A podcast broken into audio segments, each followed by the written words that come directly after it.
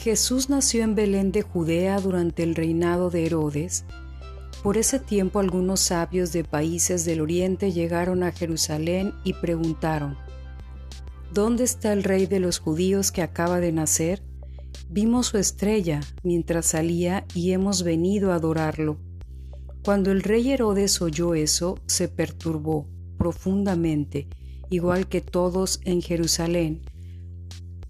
Mandó llamar a los principales sacerdotes y maestros de la ley religiosa y les preguntó, ¿Dónde se supone que nacerá el Mesías? En Belén de Judea, le dijeron, porque eso es lo que escribió el profeta.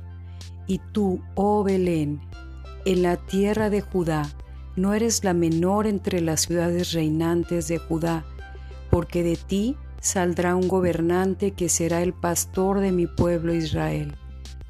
Luego Herodes convocó a los sabios a una reunión privada y por medio de ellos se enteró del momento en el que había aparecido la estrella por primera vez. Entonces les dijo, vayan a Belén y busquen al niño con esmero cuando lo encuentren, vuelvan y díganme dónde está para que yo también vaya y lo adore.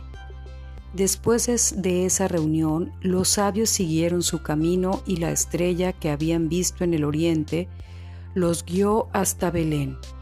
Iba delante de ellos y se detuvo sobre el lugar donde estaba el niño. Cuando vieron la estrella se llenaron de alegría. Entraron en la casa y vieron al niño con su madre, María, y se inclinaron y lo adoraron. Luego abrieron sus cofres de tesoros y le dieron regalos de oro, incienso y mirra.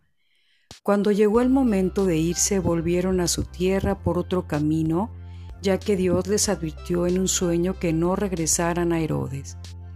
Huida de Egipto.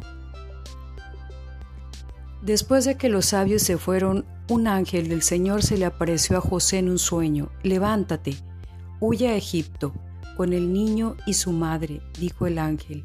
Quédate allí hasta que yo te diga que regreses, porque Herodes buscará al niño para matarlo. Esa noche José salió para Egipto con el niño y con María su madre, y se quedaron allí hasta la muerte de Herodes. Así se cumplió lo que el Señor había dicho por medio del profeta, de Egipto llamé a mi hijo. Cuando Herodes se dio cuenta de que los sabios se habían burlado de él, se puso furioso. Entonces, basado en lo que dijeron los sabios sobre la primera aparición de la estrella, Herodes envió soldados para matar a todos los niños que vivieran en Belén y en sus alrededores y que tuvieran dos años o menos. Esta acción brutal cumplió lo que Dios había anunciado por medio del profeta Jeremías, en Ramá se oyó una voz, llanto y gran lamento.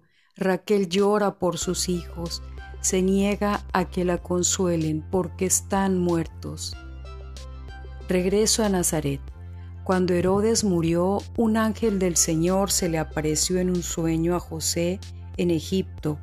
Levántate, dijo el ángel, lleva al niño y a su madre de regreso a la tierra de Israel porque ya murieron los que trataban de matar al niño.